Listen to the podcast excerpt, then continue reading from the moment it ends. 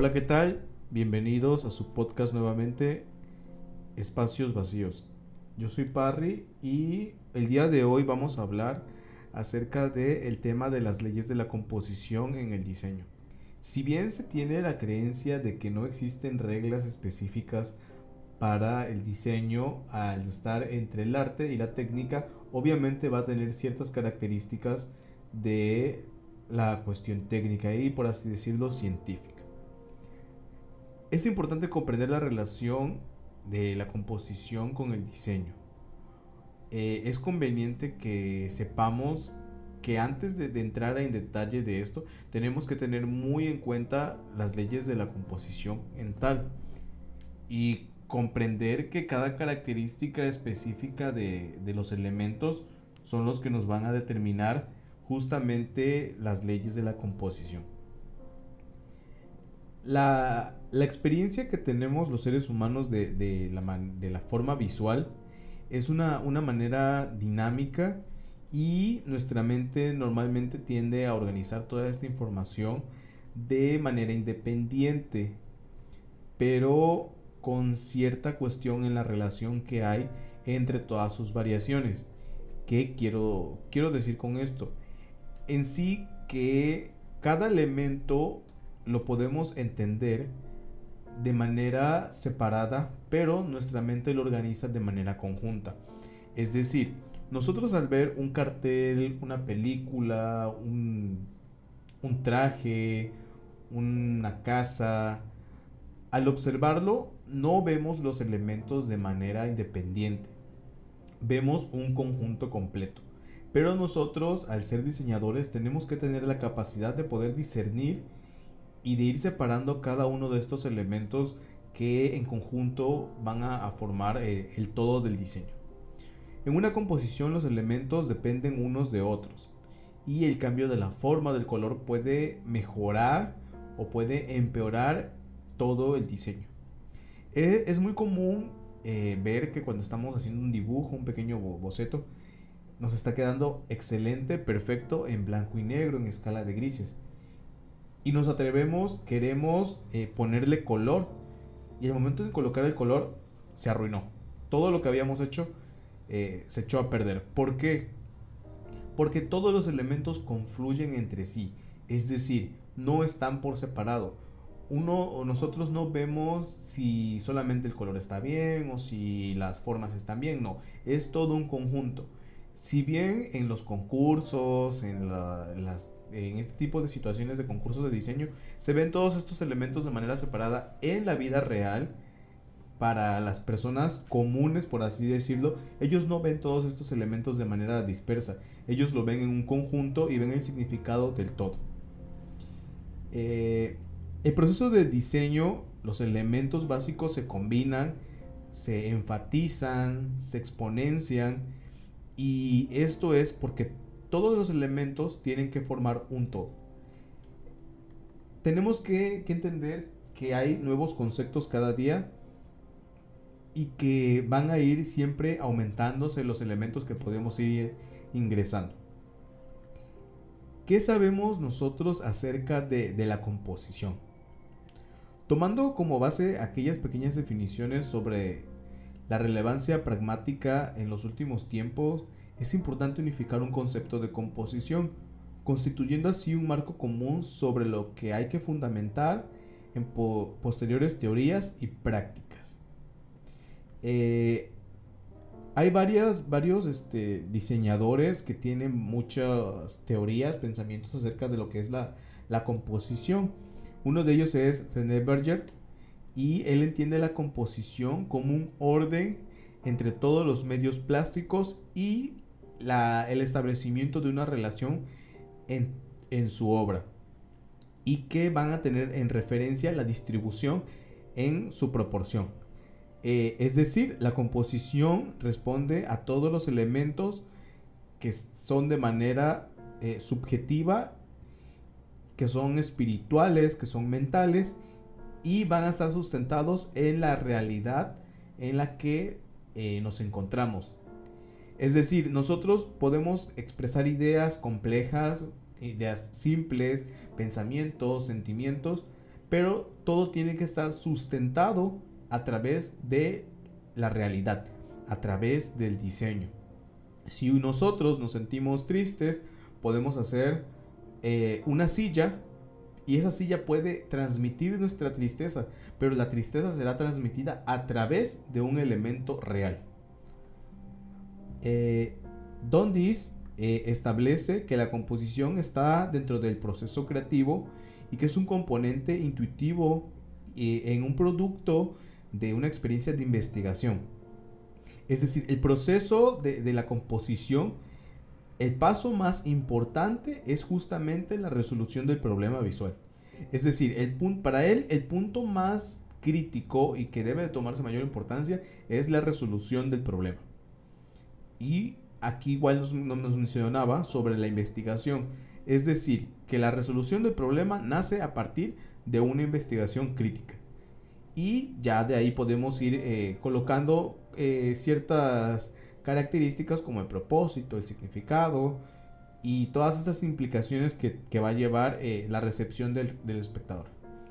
Tara mencionaba que la organización creadora de los elementos de la obra destinada a expresar a través de ella la idea de unidad provista de un orden interno que se expresa en la lógica interna de las relaciones entre las partes. Eh, Tarabukin eh, creía que la obra en sí ya era un todo y que el orden interno era lógico y que no tenía por qué ser de alguna manera criticado ya que el propio creador ya estaba determinado el destino de esa misma obra. Un poco más filosófico, pero de cierta, de cierta manera tiene, tiene como, por así decirlo, razón. Ya que nosotros tenemos la elección de. Y al final es un destino el que nos está llevando a, definir cuál es eh, el, producto de diseño que estamos finalmente presentando al espectador. Y por último, uno, uno de, los, de los otros pensadores es Churruca, y él, él mencionaba que el acto de componer, el acto de, llevar a cabo la composición, es distribuir todas las partes en cierto orden para alcanzar la unidad vital de forma inédita. Es decir, crear algo asombroso a partir de todas las partes pequeñas y dispersas.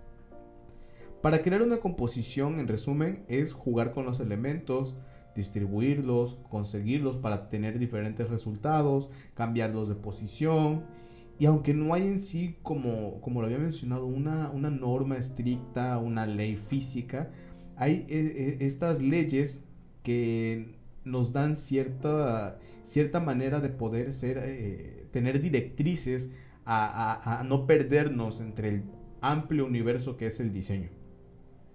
Y todas estas leyes están justamente valuadas y determinadas en relación con los elementos del diseño. Estas leyes son la ley de la unidad, la ley del ritmo y la ley del contraste. Eh, ¿qué, es la ley de la ley de la, de la unidad? La ley de la unidad quiere decir que a través de un todo la composición se expresa de manera íntegra, única y coherente. La función de una composición debe resolverse en la unidad, es decir, la, armonía que hay entre todos, entre el lenguaje, entre el signo, entre el contenido, la forma, la relación que hay entre el todo debe ser una sola. Que todo se encuentre en una misma forma, en una, en una, en una sola composición, en un mismo equilibrio. Un diseño es armónico cuando hay equilibrio, provocando así una sensación de unidad. Donde todo fluye es adecuado. ¿Cuándo sabemos que algo está unido? Cuando en sí todos los elementos conforman una familia. Si bien existe el contraste, el contraste tiene una relación para con el diseño, no rompe esa misma forma. Muchas veces eh, he visto eh, ejercicios o experiencias en las que confunden justamente esta, esta parte en la práctica de contraste con romper la unidad. Y si bien podría ser una manera de expresar, pero no creo que, que sea la forma correcta de romper una ley ya que para eso existen otras leyes que igual ahí mismo nos pueden seguir ayudando para eh, seguir una, directriz en lo que es el diseño. La ley del ritmo es la, alternancia que implica la continuidad, a la repetición y crea sensaciones de un pasado, un presente y un futuro. Es pausado, es sencillo, es turbulento, dinámico.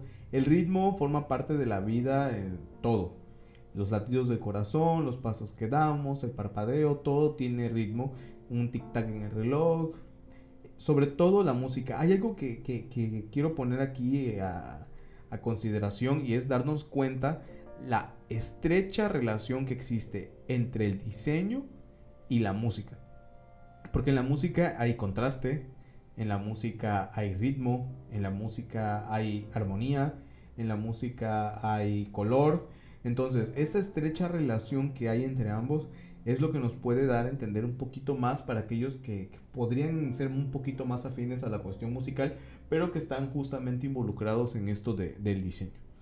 El ritmo es una repetición ordenada de los elementos que producen sensaciones y puede haber muchos tipos.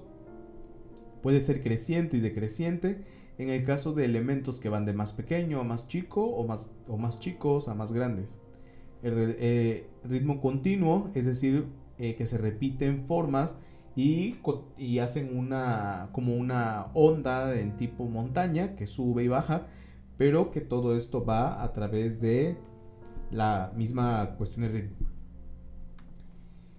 La ley, la ley del contraste. La ley del contraste eh, es un efecto que permite resaltar el peso visual de uno o más elementos como parte de, la composición. Es decir, nos da, nos marca las variantes que tenemos para con el color, la textura, el tamaño.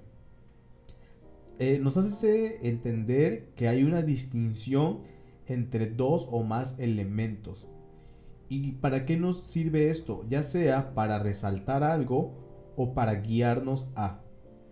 Existe el contraste del valor, que es cuando juxtaponemos colores eh, ya sea claros, oscuros e incluso existe igual el contraste del color que va en relación a la complementariedad que vamos a ver quizás un poco más adelante cuando entremos en la serie de la teoría del color, que esa serie va a ser una serie muy compleja debido a los tantos temas que se pueden tomar ahí.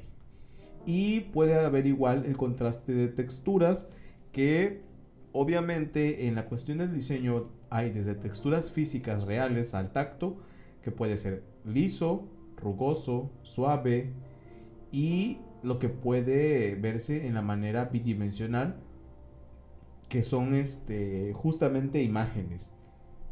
Y que ya vimos un poco acerca de esto, de que justamente es a partir de las sombras que se logran estos efectos el contraste de contornos que va a poder distinguir dos o más figuras entre sí, de posición y orientación, transparencias, y en sí que todas estas, estas leyes juntas nos ayudan a poder tener un, un diseño más pragmático, un diseño más real y enfocarlo un poquito más a la cuestión técnica. Darle ese valor que existe entre el arte y la ciencia, que es justamente el diseño que no nos vamos ni a todo lo sentimental, ni a todo lo, expresivo de las emociones, ni nos vamos tampoco a toda la lógica, a toda la cuestión de los pensamientos. El diseño se encuentra en medio de ambos y si bien puede haber una tendencia hacia el arte o hacia la ciencia, siempre va a estar en ese, en ese limbo porque nos ayuda justamente el diseño a poder tener una expresión más real de cómo es el mundo el mundo funciona a partir de, justamente estas dos cuestiones y como lo sabemos, todo está diseñado, todo en lo que estamos fue diseñado por alguien, por un grupo de personas y hay que entender que estas leyes nos van a ayudar a tener una guía, unas directrices que tenemos que sí o sí seguir para poder diseñar bien. Y bueno, a pesar de que, de que estas leyes podrían sonar un poquito simples de entender, al llevar a la práctica pueden ser muy complejas, pero no significa de que sean imposibles de alcanzar. Con la práctica y la experiencia se pueden lograr este, manejar excelentemente estas leyes y creo que es algo que todos tenemos como reto. Y bueno, eso es todo por el día de hoy. Espero que se encuentren bien. Nos vemos hasta la próxima. Yo soy Parry. Recuerden seguirme en todas las redes sociales. Hasta luego. Bye bye.